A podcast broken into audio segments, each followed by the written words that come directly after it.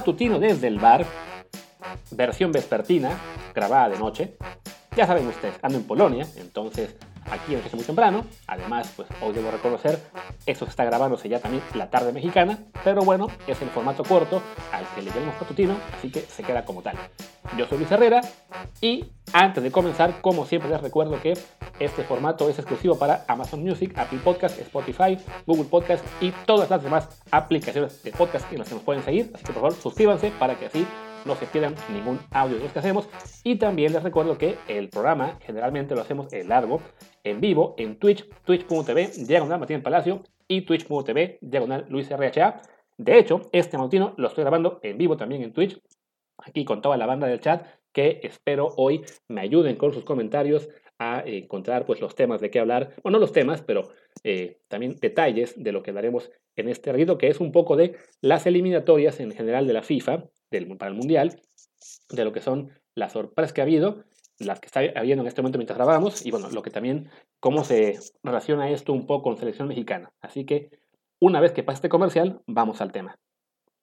Ya pasó el comercial, y bueno, evidentemente lo que ha sido la, la bomba de esta fecha FIFA fue que Italia y Portugal se quedaron eh, fuera de lo que son los calificados directos al Mundial. Eh, Italia pues falla en su último partido, empata en casa de Irlanda del Norte, mientras que Suiza golea a Bulgaria y con eso los italianos se van a la repesca. Y en el caso de Portugal, pues, un poco lo mismo, eh, tenían su juego dominado para, bueno, o por lo menos el camino fácil en teoría para avanzar, tenían que simplemente sacar el empate con Serbia y les acaba ganando Serbia en Portugal para llevarse el grupo y también enviar la repesca a los portugueses. Entonces, los últimos dos campeones de Europa, increíblemente, se van a la repesca.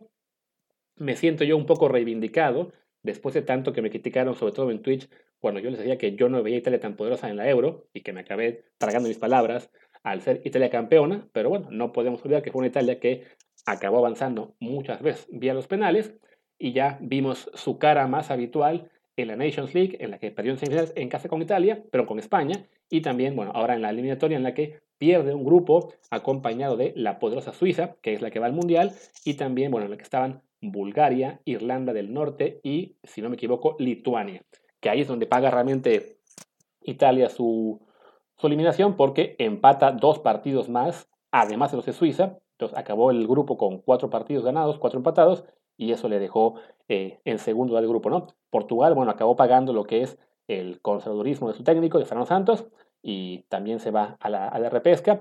Y bueno, en esa repesca también habrá equipos como Suecia, si no me equivoco también vamos a ver ahí a... Estará, ¿quién más? Estará, se me fueron los nombres, perdón.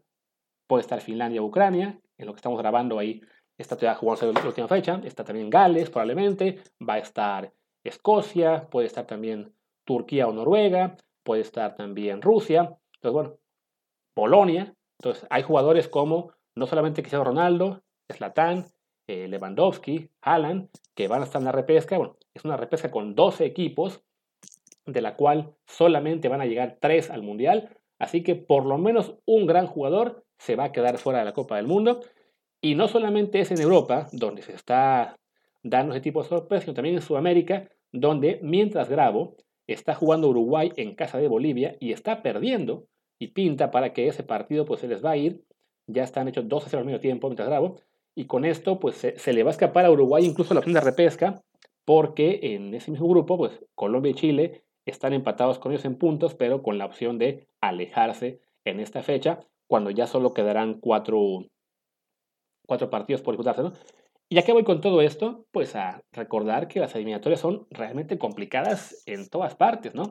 Y que no es que se trate de eliminatorias en las cuales los poderosos se enfrenten unos contra otros y sea una, una batalla de gigantes en la que francamente, pues ni modo, solamente son algunos, ¿no? Sino simplemente que las eliminatorias suelen ser complicadas donde sea, donde no hay resultados automáticos y lo vemos con Italia, lo vemos con Portugal, lo vemos con Uruguay, lo vemos con, con, en menor medida con una eh, Suecia, por ejemplo, con Polonia, que ni modo, algunos se va a quedar fuera y debería también hacernos pensar que México este año, y ustedes saben que yo critico muchísimo a Tata Martino y que no voy a eh, pretender que se está haciendo todo bien, porque no, hay, hay muchas cosas que criticar, pero también avanzar en CONCACAF no es tan automático como se cree, ¿no? Entonces, este año al menos, eh, México le está teniendo resultados un poquito más eh, positivos en la eliminatoria. O sea, se, se, perdió con Estados Unidos, pero antes de eso se había sumado 14 puntos. Se acabó la primera mitad de la eliminatoria empatado en el primer lugar. Hoy, si se perdiera con Canadá, hay una posibilidad de quedar terceros, incluso cuartos si goleara a Panamá, pero la realidad es que la, la fecha FIFA, bueno, perdón, la, el pase de México al Mundial no está en serio peligro y es algo que también pues se vale recordar, se vale pues por lo menos estar un poquito conforme con ello porque, insisto, pues las eliminatorias, insisto, no, son automáticas, ¿no? Creo que se ha hecho prevalente esta visión de que si no se avanza caminando es un fracaso y pues lo podemos ver en Europa, en Sudamérica, en, también en África supongo, en Asia también está por ahí bateando Japón, o sea, es, es duro, ¿no? Ya del siguiente mundial en adelante no lo será tanto porque, bueno, serán 48 equipos. México ni siquiera tendrá que eliminatoria el primero porque, bueno, será, será uno de los locales. Pero sí, pues, hay que reconocer que las distancias se van recortando y, por tanto, ya ninguna selección se puede dar por, por calificar automáticamente al mundial. ¿no? Incluso hubo un punto en el que Francia, esta todopoderosa campeona del mundo, que fracasó en la Euro, también estaba batallando un poco en su grupo en la eliminatoria, que al final acabó ganando, según veo por acá en mis tablas, por, por un amplio margen a, a Finlandia y Ucrania, ¿no? Pero bueno, es, es eso, ¿no? Recordar que, que las fechas FIFA son difíciles, que estamos además en una eliminatoria marcada por, por la pandemia, que hizo que se apretaran calendarios, que se pusieran partidos, que haya también complicaciones con los viajes, que haya jugadores que están agotados físicamente porque no han tenido un descanso verdadero en el último año y medio. Entonces, todo eso cuenta a la hora de armar equipos que puedan competir en, en estos encuentros y pues no, no todas las selecciones avanzan con la tranquilidad que, que esperaban. ¿no? España, por ejemplo, parecía que podía dar repesca en algún punto de, la eliminatoria porque había empatado con Grecia y perdido con Suecia eh, en el principio. Entonces, parecía que iba a repesca. Al final Suecia le hace un favor perdiendo con Georgia y ya, así le, la vida se le facilita un poco a los españoles, pero también es un equipo que, que sufrió por momentos, ¿no? Como decía, aprovecho yo que este, tengo aquí en el chat a varias, a varias personas de, de, los, de siempre. Me recuerda, por ejemplo, Mark que Costa Marfil queda fuera del Mundial, es otro que anda por allá. Bueno, es, otro equipo que estamos acostumbrados a pensar que es un, una potencia regional y miren, sufren y no es que la, la entrada africana sea también una, ¿cómo se dice? Pues un, un duelo de titanes, ¿no?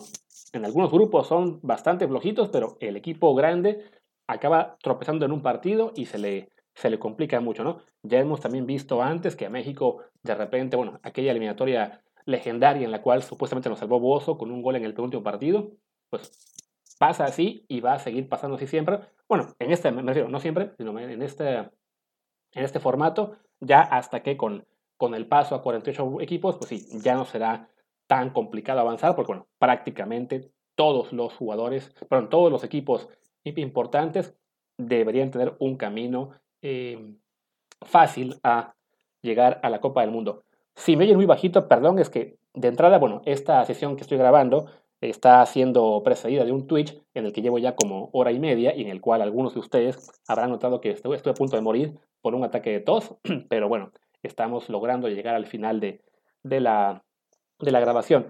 Ya nada más para acabar, bueno, recordar que México juega esta noche ante Canadá y que no hay que ponerse en plan histérico pase lo que pase.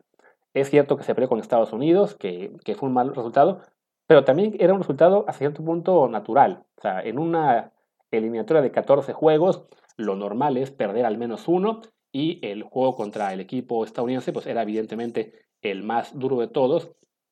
Entonces, que se haya perdido ese juego no implica que también se, que se haya perdido automáticamente los demás, ¿no? Yo veía gente muy pesimista por el duelo de Canadá, yo creo que se va a empatar, incluso se puede ganar, no es tan descabellado.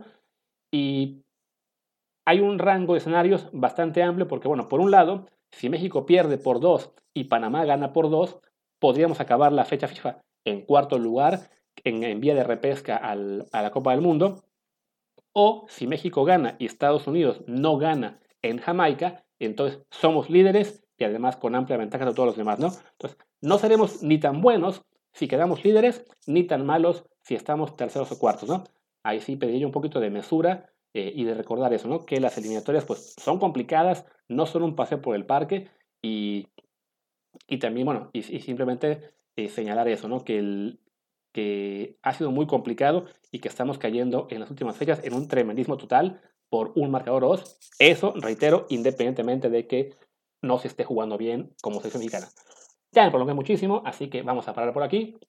Mañana ya Martín hará el matutino, seguramente con lo que será la reacción de lo que pase hoy contra Canadá. Y ya el jueves regresamos él y yo al programa con formato normal para hablar más a detalle de ese juego y seguramente de algunas cosas más. Por lo pronto, me despido. Yo soy Luis Herrera, mi Twitter es arroba LuisRHA, el del programa es arroba desde el bar POD, desde el bar pod. Pues gracias y hasta mañana. Chao.